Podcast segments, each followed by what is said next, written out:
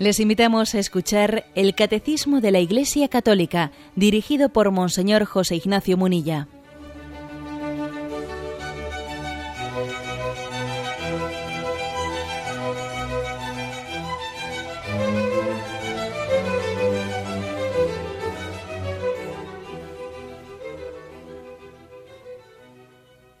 Cordial saludo a todos los oyentes de Radio María.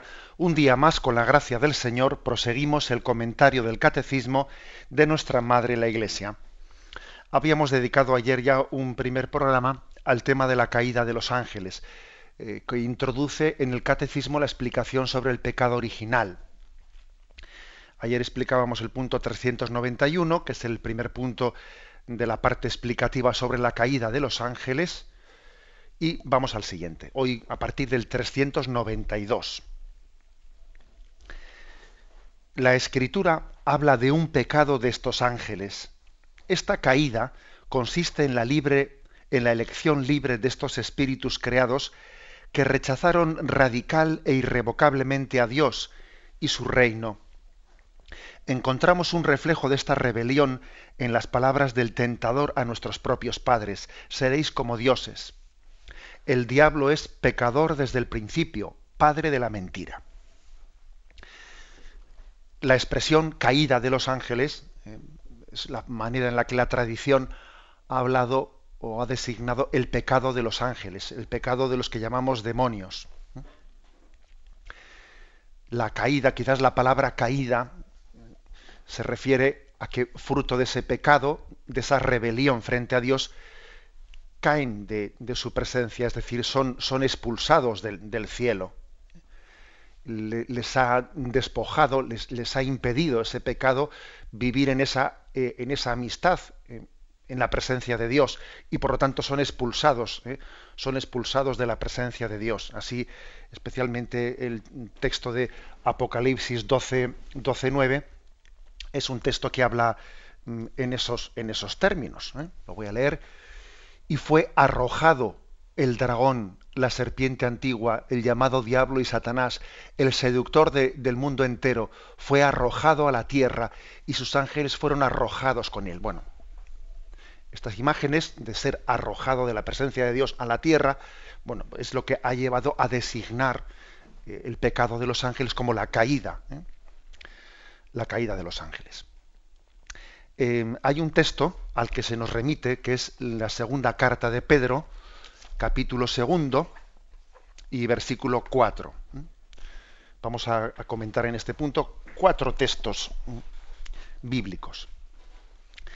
Segunda Pedro 2.4 dice, en efecto, Dios no perdonó a los ángeles que pecaron, sino que precipitándolos en las tenebrosas cavernas del infierno, los entregó reservándolos para el juicio.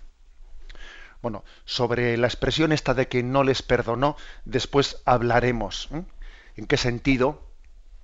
¿En qué sentido hay que entender como que el pecado de los ángeles es perdonable o no perdonable? ¿Eh? Después hablaremos de ello, pero ahora aquí quizás lo que nos interesa el catecismo, el catecismo nos refiere este texto de 2 Pedro 2.4 sencillamente para hacer la afirmación ¿eh? que existe ese pecado de los ángeles, que supuso una, una elección libre, libre, consciente, radical por su parte. Hay que entender que el grado de libertad ¿eh? que tiene un ángel en su elección es muy superior al nuestro. Permitidme hacer una, ¿eh? para que nos demos cuenta de la gravedad de las cosas, porque a veces bueno, pues caricaturizamos lo que es el pecado original, caricaturizamos lo que es el pecado de los ángeles. El pecado de Adán y Eva, de los primeros padres, es un pecado más grave que el nuestro.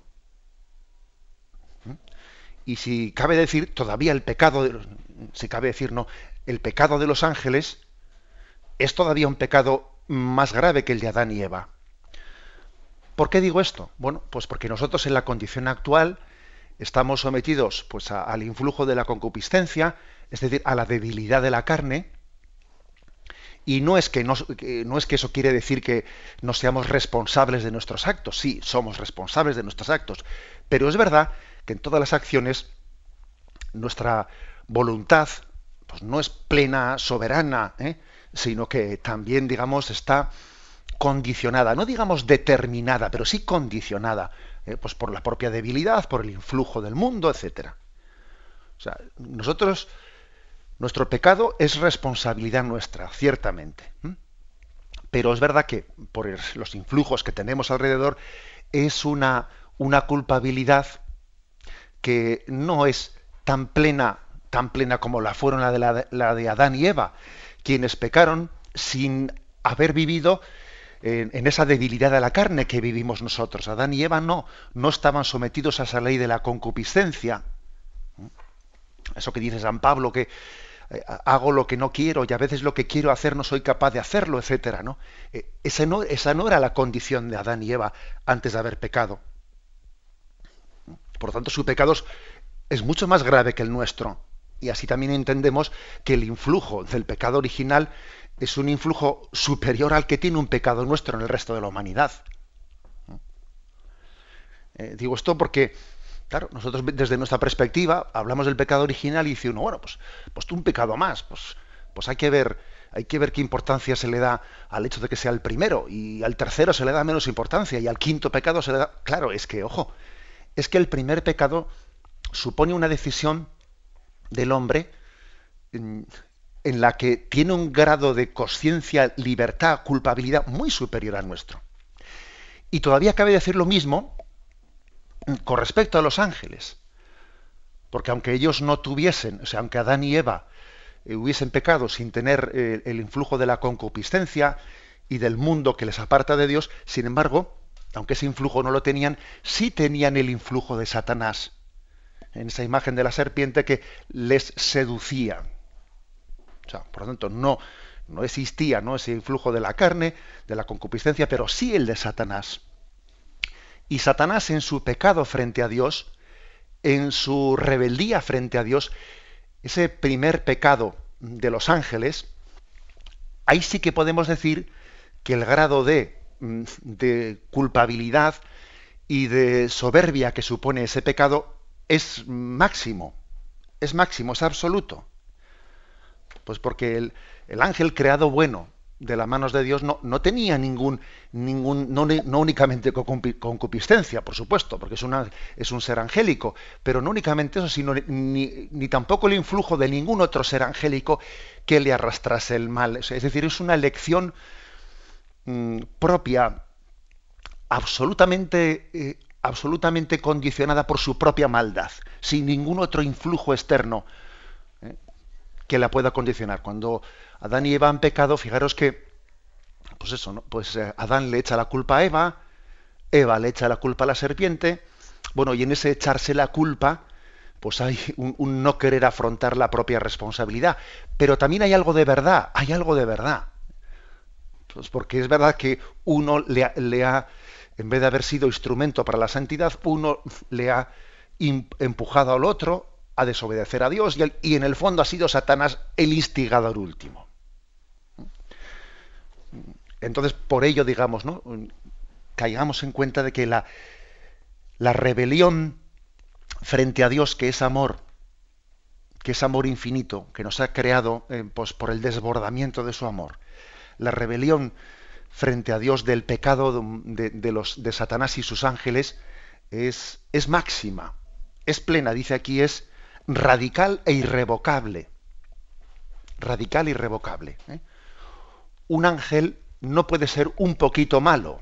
No, es decir, un ángel o es plenamente bueno ¿eh? o, es plenamente malo.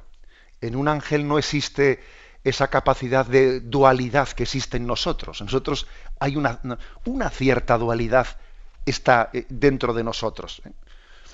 En nosotros existe un sí pero no un quiero pero me quedo a medias.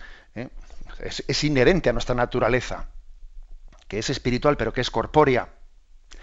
No es así el caso de los ángeles, que tienen una, una o sea, que tienen una naturaleza pura, puramente espiritual. Por lo tanto, un ángel o es bueno o es malo.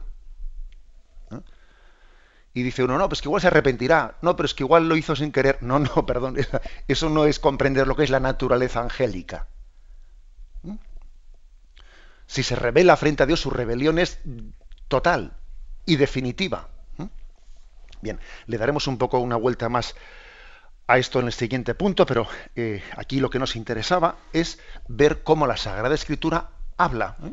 de, de esa rebelión y dice aquí en efecto Dios no perdonó a los ángeles que pecaron, sino que precipitándolos en las tenebrosas cavernas del infierno, bueno, luego hay más de eh, em, hay varios textos en la Sagrada Escritura que hablan de esa rebelión de los ángeles.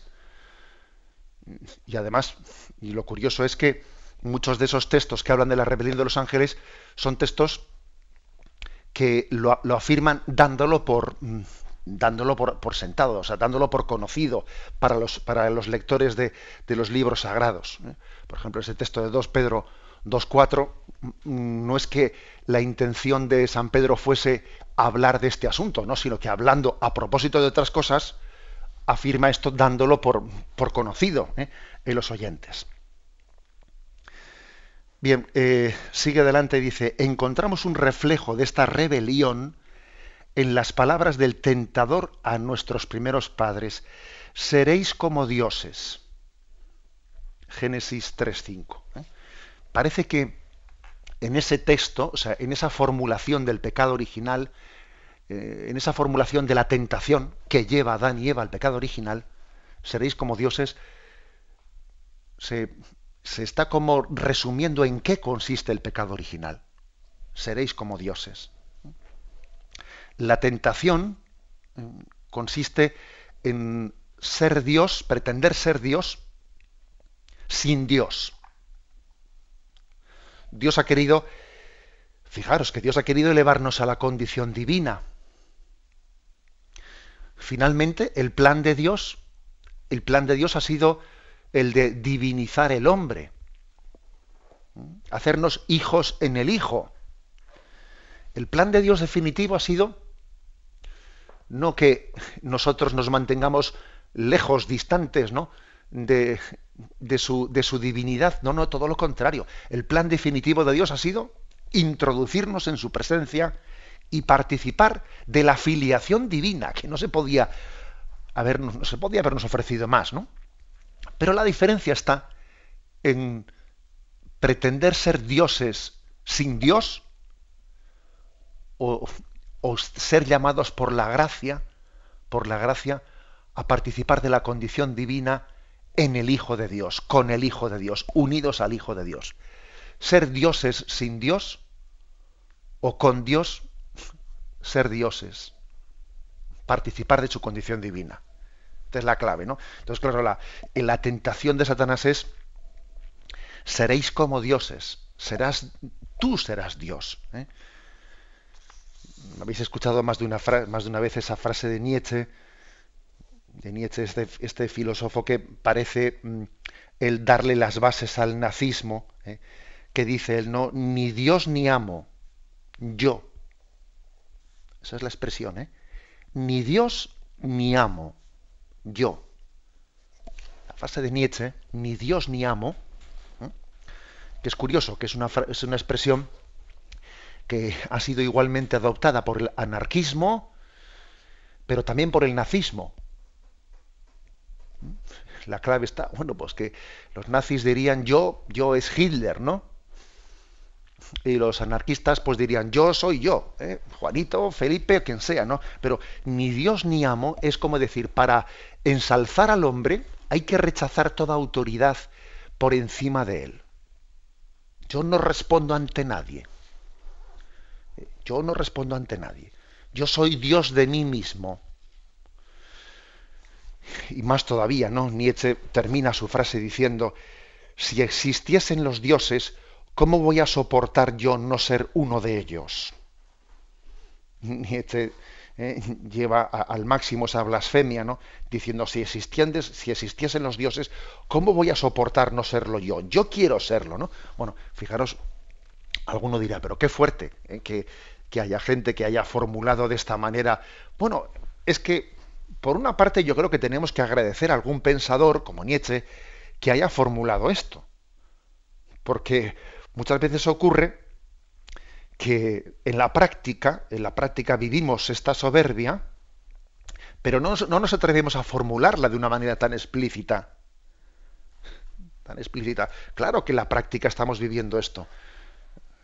Por ejemplo, recuerdo que en el discurso, en el discurso que dirigió en, el acto de bienvenida en la Jornada Mundial de la Juventud de Madrid, en el discurso que Benedicto XVI dirige a los jóvenes, les, dice, existe un peligro, un peligro de pretender endiosarnos, de hacer una legislación y unas leyes eh, al, margen de una verdad a la que tenemos que servir, sentirnos dueños de la vida y de la muerte.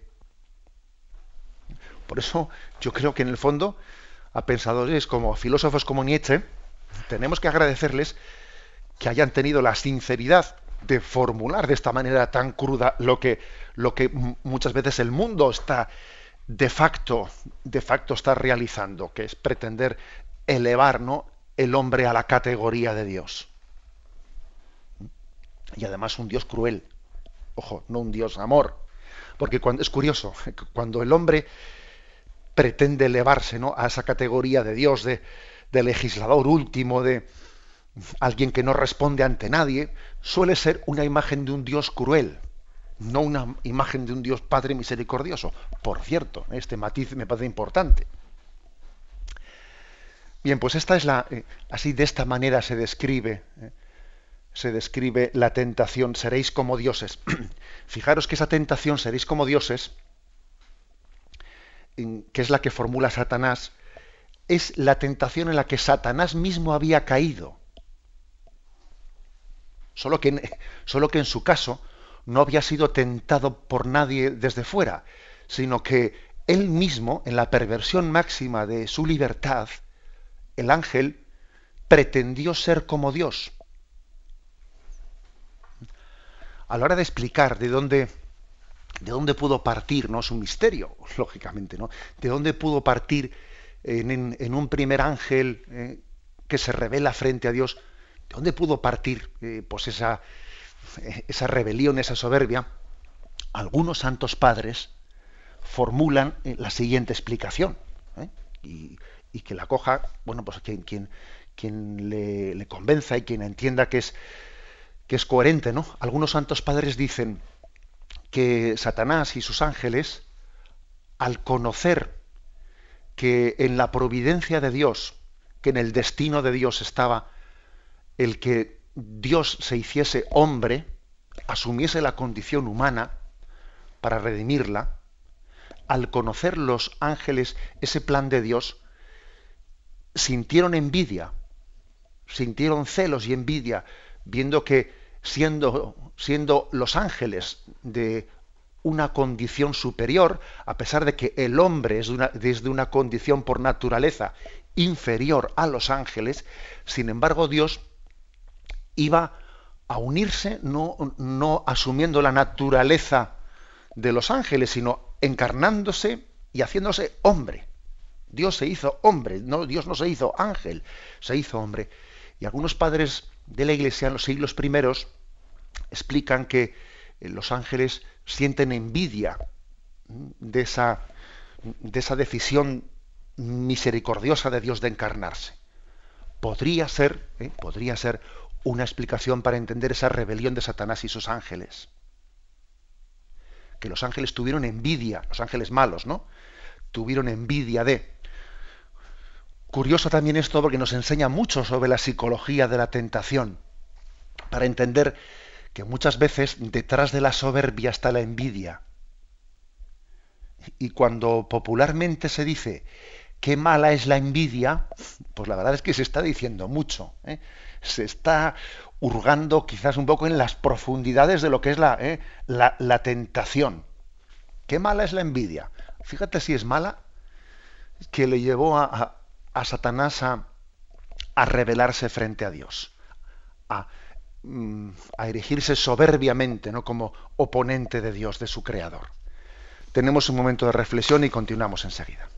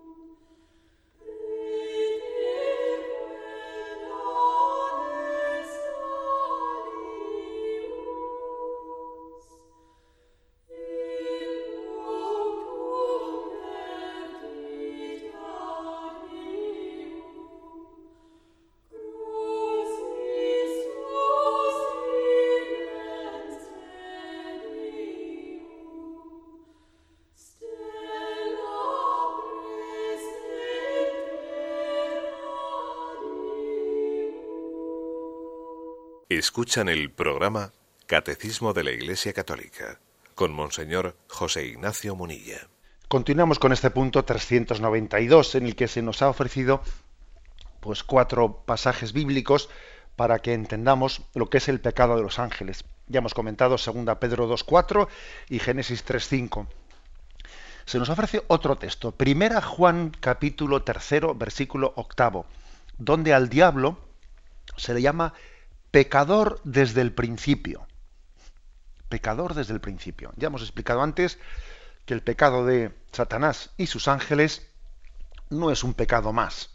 ¿eh? Es el pecado por, por, por esencia. ¿eh?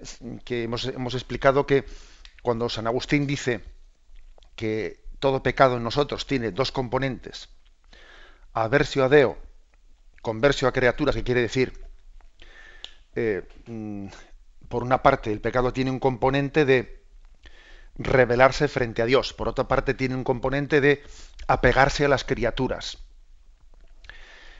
Eh, el pecado es más grave cuando tenga más de lo primero, es menos grave cuando tiene más de lo segundo. ¿eh?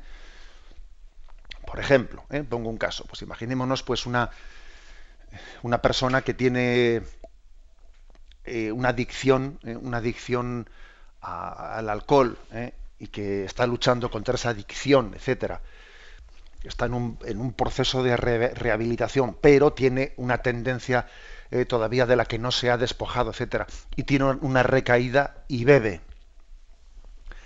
Bueno, ese pecado, ese pecado tiene los dos componentes. Él sabe que al beber y al caer ofende a Dios pero es verdad que en, los dos componentes que tiene el pecado, en él ha tenido mucho peso la atracción, ¿eh? la atracción, el apego que tiene al alcohol. Aunque obviamente algo ha habido también de falta de amor a Dios. ¿eh? Porque si hubiese tenido suficiente amor a Dios, pues hubiese sido capaz de superar la atracción, ¿eh? la atracción del alcohol. Pero un pecado es más grave cuando, en él hay más de rebelión a Dios y menos de, de atracción de la carne o del mundo. Y al revés, como ha puesto ese caso. Por ejemplo, imaginémonos a alguien que, que por pura soberbia, soberbia, porque no acepta ¿no? Pues el, la obediencia, pues se revela contra sus padres, etcétera, y no es que lo haga por pues por, por, digamos codicia del dinero o por no no lo hace por porque porque en su soberbia no se le o sea, no, no, no aguanta ¿eh? el, la sumisión o el respeto a sus padres es un pecado más grave que el anterior que he dicho del pecado del, del alcohólico porque en este caso hay más ¿eh? un componente más espiritual digamos que, que carnal cuanto más haya en el pecado de componente digamos, espiritual, más grave es. Y cuanto haya, cuanto más hay de componente carnal de que la concupiscencia nos arrastre, en el fondo mm, menos grave es. Que no quiere decir que no sea pecado, ojo. Bueno, ¿por qué explico esto? Para que entendamos por qué es tan grave el pecado del ángel. Porque Satanás se revela frente a Dios sin que haya en él ningún tipo de componente de atracción de las criaturas en él es un pecado puro de, rebelión pura del espíritu frente a Dios, sin que él se sienta atraído para nada por las criaturas. ¿Mm?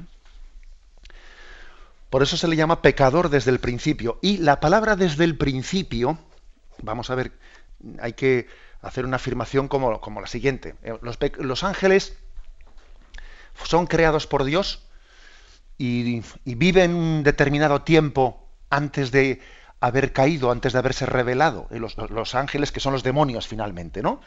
Los ángeles que se revelan. ¿Cuánto tiempo vivieron, vivieron sin haberse revelado hasta que se revelaron frente a Dios? Bueno, pues aquí la, más o menos lo que se, se, nos quiere decir en este caso es que mm, esta pregunta está mal hecha, eso de que los ángeles cuánto tiempo vivieron antes de haberse revelado. Los ángeles están fuera del tiempo. Por lo tanto, ellos en el mismo momento en que fueron creados ya se rebelaron frente a Dios. no es que haya un tiempo. Por ejemplo, Adán y Eva, sí, Adán y Eva durante un tiempo ¿eh? vivieron en el paraíso terrenal en la amistad de Dios antes del pecado original. Pero no ese es el caso de los ángeles. ¿eh? Los ángeles, como espíritus que son, están fuera, eh, fuera del tiempo, fuera de, este espacio y tiempo, y por lo tanto se dice que pecaron desde el principio. Pecaron desde el principio porque es que no puede ser de otra manera. Porque un espíritu puro no tiene esta concepción nuestra del tiempo de antes, hoy y después sino que en el mismo momento en que son creados, en ese momento tienen una rebelión frente a Dios, ¿eh? puesto que están fuera ¿eh? de esta dimensión espacio-temporal en la que estamos nosotros. Así entendemos eso de pecador desde el principio, ¿eh? pecador desde el principio. Y por último, dice, padre de la mentira, Juan 8, 44. Es otra, otro calificativo que se le da a Satanás. Padre de la mentira.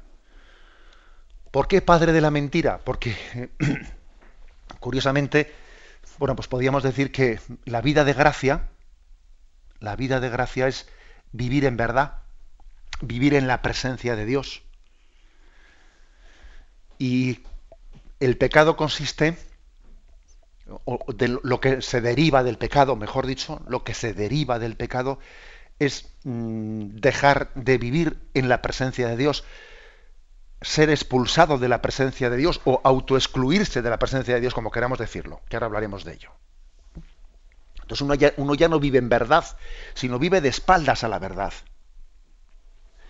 Y a partir de ahí, Satanás lo que hace es mentir siempre. Cuando uno ya vive de espaldas a la verdad, no, vive en presencia de Dios, vive de espaldas a Él, ya la cuestión siempre es, pues, emborronar la cosa, ¿eh? hacerlo del pulpo, lo del calamar, eh, echar tinta y, emborronarlo todo, hacerlo todo confuso. Quien no vive ¿eh? ante la verdad, curiosamente está siempre complicándolo todo. Dios es sencillo. Dios es la suma verdad que, al mismo tiempo es la suma simplicidad. Y lo propio del diablo es complicar lo sencillo, armarnos líos, ver oscuridad, ¿eh? ver oscuridad, ver complejidad. Es curioso, ¿no? Fijaros bien que en la, en la vida espiritual, conforme uno se va acercando a Dios, cada vez lo ve todo más sencillo. Eh, tiene como una, una sensación interior de que, mm, bueno, mm, es como si uno se unificase interiormente. Suele haber un proceso en la vida espiritual que algunos lo explican de la siguiente forma. ¿no? En un primer momento, cuando alguien tiene, tiene una conversión, es posible que la conversión dar la vuelta a su vida de pecado, etcétera, y ordenar su vida, le puede dar una primera impresión de que esto, uf, me complica la vida, porque tengo que poner todo patas arriba, tengo que ordenar todo que estaba desordenado, ¿no? Y al principio, como que acercarte a Dios parece que te complica. Parece, parece que te complica. Pero inmediatamente al poco tiempo uno se da cuenta de que todo se simplifica. Se simplifica. Y uno se va acercando a Dios y dice, sí, si los complicados somos nosotros, si Él es sencillo. Si al final todo se reduce al primer mandamiento, amarás con todo el corazón y con toda el alma, y en ese mandamiento está contenido todo lo demás. Y al principio pues uno se arma un lío, pues con esto, con lo otro, esto no me cuadra, esto me cuesta, esto y, al final si es que si es que esta es la diferencia, ¿no? entre entre vivir ante la luz de la verdad o plantear nuestra vida de espaldas a ella, que es lo que hace Satanás. Vive de espaldas a la verdad y, es el padre de la mentira. Siempre te está mintiendo, siempre te promete lo que no puede darte, que es lo que hizo con Adán y Eva. Mentir, presentarle a Dios como malo. Eh, claro, es que no quiere, no quiere que comas de ese árbol, porque bien sabe él que si comes de ese árbol, pues entonces le vas a quitar la gloria a Dios, ¿no? Le vas a quitar el puesto a Dios. que tú serás eh, señor del bien y del mal. Y además, fíjate, te está prohibiendo comer de todos los árboles, pero ¿cómo que de todos? Si, si, si únicamente me ha dicho de este. pero siempre está mintiendo, siempre está liándola, como, como decimos popularmente. En toda tentación de Satanás siempre, siempre hay una mentira como estrategia. Prometerte algo que no te van a dar. Entonces, es una cosa muy importante para vencer las tentaciones no solo es tener una voluntad fuerte, como a veces nosotros pensamos. Para vencer la tentación hay que tener una voluntad muy fuerte. No, no. Hay que tener también pedir luz del Espíritu Santo para desenmascarar la mentira. Mentira. Yo no voy a ser más feliz por ese camino. Mentira. ¿eh? Eso que, me está, eso que me propone felicidad me va a llevar a la amargura. Mentira. Es más importante esto que la fuerza de, eh, voluntad, eh, como si la resistencia al pecado fuese todo cuestión de, eh, de músculos nuestros, en el sentido de que no, no, eso sería un planteamiento voluntarista equivocado.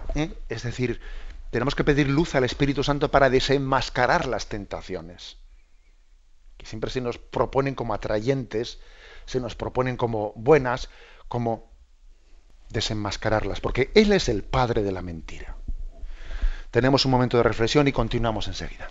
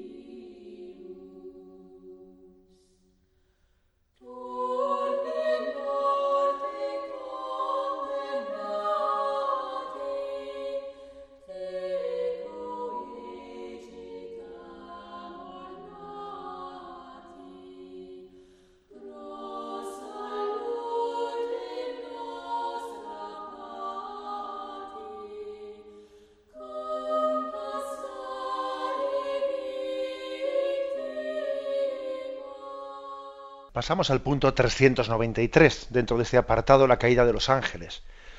Un punto en el que se, aborda una cuestión muy interesante. Dice, es el carácter irrevocable de su elección y no un defecto de la infinita misericordia divina, lo, lo que hace que el pecado de los ángeles no pueda ser perdonado. Y ahora viene una cita de San Juan Damasceno. No hay arrepentimiento para ellos después de la caída, como no hay arrepentimiento para los hombres después de la muerte. Esta es una cuestión muy interesante, ¿eh? porque muchas veces en las preguntas que formulamos, y, bueno, ¿por qué Dios no perdona a los ángeles? ¿Por qué nosotros, por qué alguien que ha muerto en pecado mortal no puede ser perdonado después de la muerte? ¿Por qué alguien que está en el infierno, en la condenación eterna, no puede ser perdonado por Dios e ir al cielo? Esto es un poco el tipo de pregunta que se formula. Y entonces aquí habla, es que existe un carácter irrevocable de la elección. ¿eh? Es decir, un ángel es un espíritu ángel, tiene una naturaleza puramente espiritual y por lo tanto, en él, si queréis, pongamos una imagen, ¿no? por analogía, comparemos comparemos al, al ángel con Dios. Lógicamente, Dios es espíritu puro. Un ángel también es espíritu puro, pero claro, un ángel tiene una naturaleza finita, ¿eh? es un ser finito. Pero ¿por qué comparo al ángel con Dios? Bueno, lo comparo para que nos demos cuenta de lo siguiente. Dios puede, Dios puede ahora pensar una cosa y luego cambiar de pensamiento y pensar la contraria? No. No, eso no, eso, es imposible, porque es que Dios es, Dios es infinito, Él lo sabe todo, es espíritu puro y por lo, y por lo tanto Dios no puede ser ahora sí y ahora no. Dios es amor, pero igual cambia y dentro de un tiempo deja de ser amor para ser otra cosa. No, hombre, eso no es posible. Porque Dios es idéntico a sí mismo. Dios es idéntico a sí mismo. Luego Dios no puede cambiar ¿eh? en, su, en su opción. Bien, ese es Dios. Estoy comparando un ángel con Dios y ya sé, y ya sé que no es, no es lo mismo. ¿eh? Estoy haciendo una analogía que no es una, una, aplicación unívoca. ¿no? Ya sé que soy consciente de que es una comparación. Pero también un ángel es espíritu, aunque sea limitado, es espíritu puro. Y como espíritu puro que es, su opción, su opción es radical y es irrevocable. Es irrevocable. ¿eh? A diferencia nuestra, que nosotros, nosotros tenemos en esta vida pues una capacidad de reconducirnos, de convertirnos, de. No, es así ¿eh? en, el caso, en el caso de los ángeles, cuya decisión es irrevocable. Y fijaros bien, el hombre, después, o sea, en el momento de la muerte, fija, eh, fija su, la determinación, el estado, eh, el estado de su alma, queda definitivamente fijado ante Dios. Es decir, la capacidad del hombre de arrepentirse termina con la muerte. Porque una vez eh, que el hombre ha fallecido y su alma comparece delante de Dios, el estado de su alma, bueno, pues podríamos decir que se asemeja, se asemeja también aquí hablemos de una analogía al caso del ángel. Se asemeja a él, en el sentido de que su decisión es definitiva, es decir, decide definitivamente cerrarse a Dios y rechazarle, o decide definitivamente abrirse a su misericordia, bien sea para recibirla directamente en el cielo o para recibirla a través de un estado de purificación que necesite hasta llegar a Dios, pero se abre a la misericordia. O sea que en el momento de la muerte queda como fijado ¿eh? el estado definitivo del alma ante Dios. Bueno, eh, he puesto el, leo de nuevo ¿eh? el texto de San Juan Damasceno, un, un santo padre. No hay arrepentimiento para los ángeles después de la caída, como no hay arrepentimiento para los hombres después de la muerte. Es decir, que no es que Dios no quiera perdonarles a los ángeles, es que es que no pueden arrepentirse, que es distinto. ¿Eh? Porque a veces nosotros eh, nos equivocamos. A ver, Dios, Dios condena a los ángeles. Sí, claro, de acuerdo, correcta esa expresión. Pero ¿qué quiere decir condena a los ángeles? ¿Quiere decir que podía no haberles condenado? No, Dios no podía no haberles condenado, porque en el fondo un ángel se autoexcluye. ¿Eh? Es que cuando un ángel se revela ante Dios, se está autoexcluyendo de él. Luego, no es que Dios, porque no tengas misericordia suficiente, le condene. No, es que la condena de Dios consiste en el respeto a la decisión del ángel de autoexcluirse, que además es irrevocable. Y esto que digo de los ángeles también es aplicable a nuestro caso, al caso de nuestro juicio. A veces uno dice, Dios tendrá misericordia de nosotros. Sí, claro que tendrá misericordia de nosotros. Pero eso no quiere decir, eso no quiere decir que no exista la posibilidad de que el hombre rechace la misericordia de Dios y se autoexcluya de la salvación. Y el posible, el posible, porque la Sagrada Escritura sí lo habla, el posible juicio condenatorio de Dios coincide con la decisión de esas almas de excluirse de la misericordia de Dios. Por lo tanto, cuando dice Dios te condena, es una manera de hablar, porque otra manera de, decirlo sería Dios te respeta, o sea, Dios respeta eh, tu elección dramática de rechazar su misericordia. A mí me parece ya un poco el colmo que pretendamos, ¿no? Pues cargar, cargar sobre las espaldas del Dios misericordioso la posibilidad de la, de la condenación cuando es, cuando es sobre nosotros, ¿eh? sobre quien tenemos que cargarla, como si Dios pudiese tener la culpa por no ser suficientemente misericordioso. Eso ya es el colmo, ¿eh? atribuirle a Dios tal cosa. Bien, este punto 393 eh, insiste en la palabra irrevocable. Existe una, eh, en la naturaleza angélica, existe una, una elección irrevocable. Que por cierto, eso hará que uno dice, bueno, y entonces eh, un, un, alma condenada en el infierno no puede cambiar su estado y volverse y arrepentirse eh, frente a Dios. No, no porque su, su capacidad de cambiar en su opción interior terminó con la muerte. Pero también digamos lo mismo de un alma que está en el cielo. Alguien que está en el cielo, que está en la presencia de Dios, no podría rebelarse frente a Dios y pasar al infierno? Pues tampoco, tampoco porque como dice aquí San Juan Damasceno, ¿eh? en el momento eh, de nuestra muerte queda fijada definitivamente la opción del hombre frente a Dios. Bien, como veis, pues este es un tema, un tema que está preguntando sobre, respondiendo a cuestiones eh, muy determinantes, muy determinantes y muy fundamentales sobre la concepción también antropológica del hombre, sobre la concepción angélica, sobre los ángeles. Todavía nos quedan un par de puntos que abordaremos mañana si Dios quiere, pero ahora damos paso a la intervención de los oyentes. Podéis llamar para formular vuestras preguntas al teléfono 917 107 700.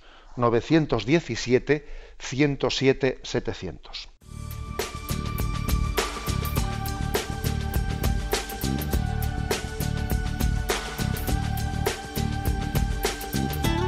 Radio María le ofrece la oportunidad de recibir en su casa sus programas favoritos.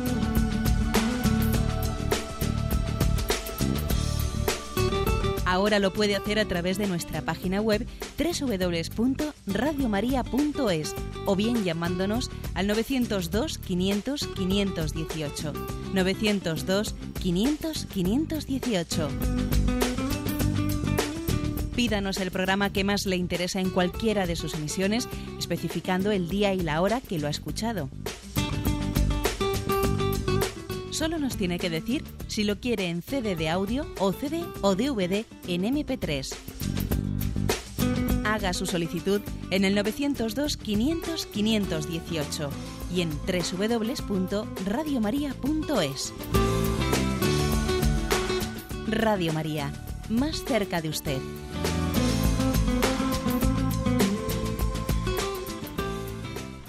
Sí, buenos días, ¿con quién hablamos? Buenos días, con Francisco de Madrid. Adelante, Francisco. Sí, gracias. Primeramente, gracias por eh, las explicaciones tan clarísimas que nos ha de usted y la ilustración de sus palabras. Eh, pienso muchas veces como Dios, como un padre, como lo es un padre terreno, que vea que un, un otro ser, animal o persona le quiere hacer daño a su hijo, pues lo evitaría, le amarraría, le lo impediría. Como parece, parece que el demonio, pues mm, no sé, tendrá como casi podrá hacer una competencia a Dios y, y, el demonio que esté tenga libertad para condenar almas que Dios ha creado a todas ellas para la salvación. Y, y luego también parece que, que el demonio ha sido el culpable, entre comillas, de que Jesús encarnara para nuestra salvación. Que, bueno, nada más, eh, no quiero extenderme. Vale, de acuerdo. Mire, eh, vamos a ver, lógicamente iremos también matizando cosas según vayamos adelante la explicación, ¿no? Pero ciertamente el poder, el poder de Satanás y sus ángeles, que lo tienen, que lo tienen, el poder de Satanás ciertamente es un poder que ante, eh, ante la naturaleza humana pues podría hacernos mucho daño, precisamente por esa paternidad misericordiosa de Dios, ese poder está limitado, limitado, y Dios no permite a Satanás que seamos tentados por encima de nuestras fuerzas. Yo en una ocasión utilicé una imagen aquí en este programa, que es que comparé la asistencia, el influjo de Satanás al de un perro que está, eh, que está atado por una cadena a un poste, una cadena que no puede romper, y por lo tanto el influjo de Satanás únicamente pues, eh, puede temerlo aquel que se acerque eh, a la, pues al, al, radio de acción en la que hasta donde puede llegar Satanás. Por eso se nos habla en el Padre Nuestro, no nos dejes caer en la tentación, no te pongas en la tentación para caer en ella. ¿eh? Es decir, que Dios en su misericordia ha limitado el poder de Satanás y no solo eso, sino que incluso ha hecho de la tentación de Satanás una circunstancia para que nosotros luchando contra la tentación crezcamos en virtud. ¿Eh? Siendo tentados por la misericordia de Dios, somos probados y podemos crecer en virtud. ¿Eh? O sea que creo que esta es la, respuesta que, hay que dar. Damos paso a un siguiente oyente. Buenos días. Hola, buenos días, padre. Adelante. Encantada de oírle mm, todos los días que puedo. Tengo también sus sedes.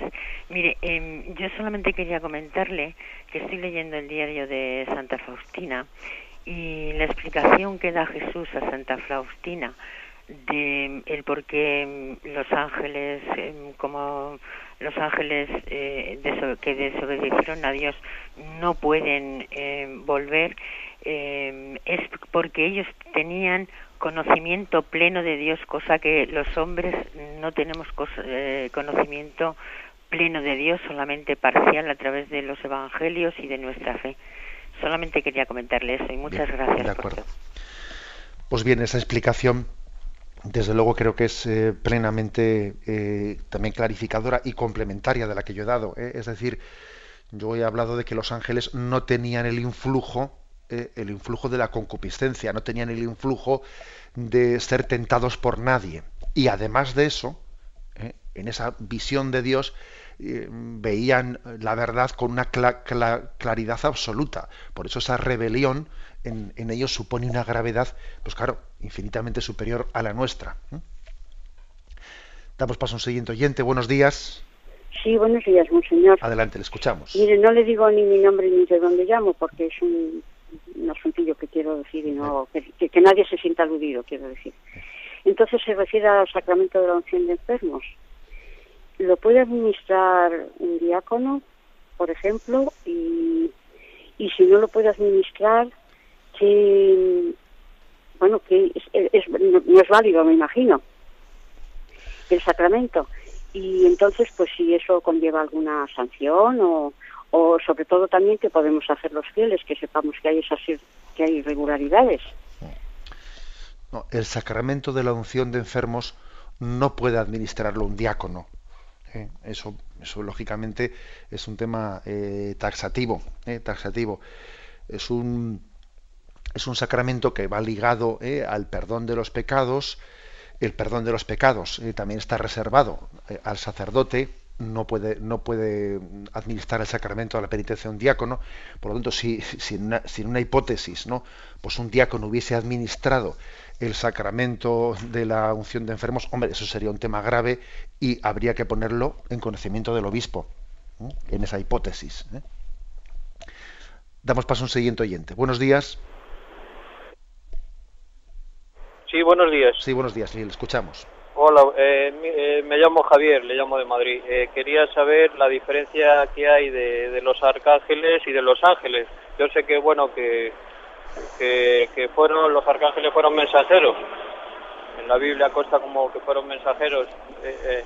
y luego otra pregunta también, quería saber cuando nuestra, nuestro espíritu, nuestro alma va, ya va a Dios, eh, quería, saber si realmente va Dios o se queda, se queda, se queda en la tierra, porque en la vida cotidiana se habla mucho de, este tema, de que si hay espíritus y almas que quedan, que hay personas que, que, lo ven y, que se quedan en, en, en, algunos sitios. Entonces, bueno, no sé qué dice la Iglesia con respecto a eso. De acuerdo. En primer lugar, eh, eh, me doy cuenta que he dejado una cosa sin responder plenamente por parte de la pregunta de la señora anterior en el caso de que, de que un diácono eh, hiciese una administración de un sacramento como el de la unción de enfermos, ¿sería válido? Me ha preguntado el oyente, ¿sería válida? No, no sería válido en absoluto. ¿eh? Es decir, ese acto que, haría, aparte de ilícito, sería inválido. Bueno, eso lo he dejado sin, responder. Eh, con respecto a esta última pregunta que ha hecho el oyente, bueno, decir que mm, cuando un alma se presenta ante Dios, O sea, cuando un alma muere, eso de que se queda en un estado intermedio, que no termina de, salir de esta vida, de ir a Dios, eso de que hay almas en pena que están vagando por el mundo, etcétera, sencillamente rechacemos ese tipo de, concepciones ¿eh? que son supersticiosas. Son supersticiosas porque, para empezar, un alma, un espíritu no, no ocupa lugar, ¿eh? no está aquí o allí, ¿eh? o sea, está fuera del espacio y del tiempo. ¿eh? Y cuando se habla de eso de que un alma que vaga, etcétera, se está armando un, un, lío, ¿eh? un lío como si un alma tuviese un, un espacio y un lugar. está fuera de esta dimensión y está en Dios, por lo tanto. Damos paso a un siguiente oyente. Buenos días. Buenos días, señor. Adelante, le escuchamos. Sí, yo lo escucho todos los días, soy de confesión musulmana. Y la religión musulmana contempla que hay ser humano, ángeles y genios. Y el diablo es una categoría de los genios. O sea que no hay ángeles que han caído, sino que arrastró a los genios con el, el diablo. Yo no sé qué usted puede decir sobre esto. De acuerdo. Bueno, eh, en primer lugar también le damos gracias al oyente, ¿no? que un oyente musulmán eh, pues esté también entre nosotros. Y son de estas cosas que tiene esta radio, Radio María. ¿eh? Decir también que muchos hermanos musulmanes pues veneran a veneran a, Jesús como, como, profeta y que también a María como, como la madre del profeta. Por lo tanto, eh, pues nos alegramos mucho que estén con nosotros y además la pregunta del oyente me hace recordar que, que al anterior le había dejado yo sin contestar sin contestar un tema. Me había preguntado por, eh, por la diferencia entre los ángeles y los, y los arcángeles. Eh, mm, bueno, pues la, la, verdad es que la, la, diferencia entre los ángeles y los arcángeles hace referencia a las jerarquías celestiales. Los, los ángeles eh, tienen su jerarquía eh, y por lo tanto el arcángel tiene una jerarquía superior a la del ángel. También decir que en la angeleología eh, decimos que cada ángel es una especie propia, o sea que no es como en nuestro caso que pues nosotros pertenecemos a la especie humana y todos tenemos, no, cada ángel es tan singular que él mismo agota una, una especie ante Dios. Bueno, es una, una manera de hablar. Bueno, y con respecto a la pregunta que nos ha hecho el oyente, el oyente musulmán, ya prometo yo un poco informarme eh, sobre la concepción musulmana o islámica, eh, porque la verdad es que eh, esa distinción que me ha hecho el, sobre cuál es la fe musulmana de los espíritus, en, los espíritus, en los ángeles que ha distinguido, etcétera, yo la, la desconozco. Y como aquí también todos tenemos que aprender, etcétera, ya prometo yo echar un vistazo a ese tema y para poderlo ante ustedes, ante el oyente, pero ante todos ustedes, comparar la, la fe cristiana en los ángeles con lo que el Islam eh, afirma al respecto. Brevemente damos paso a un oyente. Buenos días. Sí, buenos días, padre. Adelante, le escuchamos. Sí, mi nombre es Rita y estoy, vivo en Orense. Eh, lo que le quiero preguntar, yo tengo un, eh, mi hijo más pequeño, él no era una persona mala, pero como joven al fin hacía mucha travesura y él se fue, un, ingeniero se lo llevó a trabajar a una isla y por allá me lo mataron. No tuvo tiempo de, de arrepentirse, entonces usted me puede explicar qué pasó con mi hijo de acuerdo, gracias. a usted, ¿eh? que ya sabemos lo que es el corazón de una madre mm, que ahora, ahora mire, pues está también preocupada por, ¿eh? pues por el destino eterno de su hijo. Se es madre hasta el final, ¿eh? hasta el final. Bueno, vamos a ver, usted no diga esa expresión que ha utilizado, no tuvo tiempo de arrepentirse. Me imagino que usted se estará refiriendo a que no tuvo tiempo de recibir los sacramentos, de prepararse de una manera consciente. ¿eh? y no sé, con un tiempo intermedio, ¿no? Pero el, el, misterio de cómo está un alma cuando se presenta ante Dios, el misterio de qué tiene lugar, ¿no? En ese momento de, de bueno, pues previo a nuestra muerte, hasta qué punto existe esa posibilidad, ¿no? De, de que Dios ponga en nuestras manos la muerte o la vida y nos dé una ocasión de arrepentimiento es algo que se nos escapa. obviamente nosotros queremos una, una muerte, una buena muerte con, con la mayor eh, posibilidad posible, posibilidad de arrepentimiento, de recibir los sacramentos, pero, pero no desesperamos ¿eh? de los casos incluso que exteriormente hayan, hayan ocurrido que aparentemente no hayan tenido esa capacidad de, o, esa posibilidad de, arrepentimiento, porque el diálogo íntimo entre el alma y Dios se nos escapa. Encomendamos su eterno descanso ¿eh? y a todos los oyentes pido que, recen por el eterno descanso de, de este joven. La bendición de Dios Todopoderoso, Padre, Hijo y Espíritu Santo descienda sobre vosotros. Alabado sea Jesucristo.